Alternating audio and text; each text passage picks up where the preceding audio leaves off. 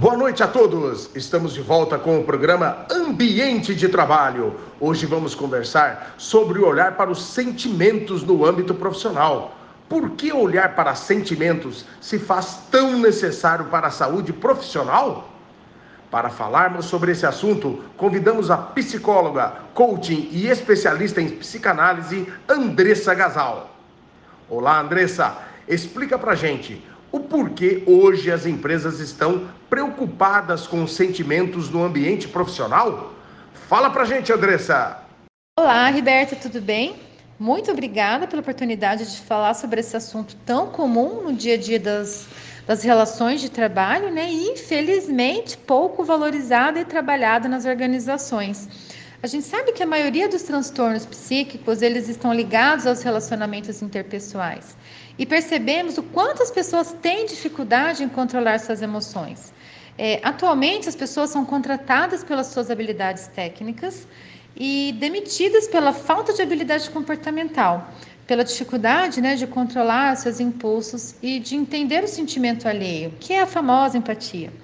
É, por essa razão, é muito importante a gente trabalhar os nossos sentimentos e o da nossa equipe, para que a gente não deixe que os impulsos e as explosões né, repentinas estraguem essas relações. Uma equipe composta por pessoas diferentes, personalidades distintas, né? Somos totalmente diferentes um do outro, com características e comportamentos peculiares. E para administrar essa diversidade de sentimento, cabe ao líder identificar a sua própria emoção e a da sua equipe, para que possa ter um conhecimento aprofundado e um controle maior para administrar e gerir essas emoções tornando assim possível um ambiente motivacional e saudável de trabalho. É isso, espero que tenham gostado. Um abraço a todos. Certo. Obrigado, Andressa, pelas suas considerações e observações tão importantes sobre esse assunto. Agora, para dar continuidade, convidamos o gerente de vendas da concessionária Ulsan Hyundai, o Fabiano Dassan. É isso aí, Dassan. Fala pra gente como que o departamento de vendas, especificamente a sua equipe, lida com os sentimentos dos clientes no momento da negociação? Fala pra gente, Dassan. Boa noite, Roberto. Boa noite a todos. Então, esse tema é bem importante aqui na área de vendas também, né? Porque o sentimento, é, o cliente quando vem na loja, muitas vezes ele vem com vários sentimentos é, conflitantes, né? Assim, ele vem com o sentimento de querer muito comprar o carro, porque ele é emotivo né, e deseja, mas ao mesmo modo ele tem aquele sentimento de, de um pouco de culpa, de não querer assumir o compromisso, a parcela, pensa muito nos valores, né?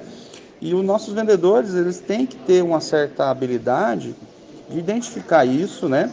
E, e entender que cada cliente reage de um, um modo, de uma maneira, e moldar durante a conversa, criar uma sintonia, criar uma empatia, para poder construir um relacionamento com o cliente de uma forma que deixe ele tranquilo, para tomar a decisão dele, né, que é comprar o carro, atender ali aquela, aquele sentimento que ele tem, aquele desejo de, de comprar o carro, de uma forma tranquila, que ele saia consciente que ele fez uma aquisição boa, para atender os desejos dele que todo mundo fique feliz, né? Então, que eu diria assim, que o sentimento ele é muito importante na relação comercial com o cliente e qualquer outro tipo de relação, porque sempre onde tem duas pessoas tem sentimentos e aí você tem que fazer eles se encontrarem ali para poder dar certo o negócio.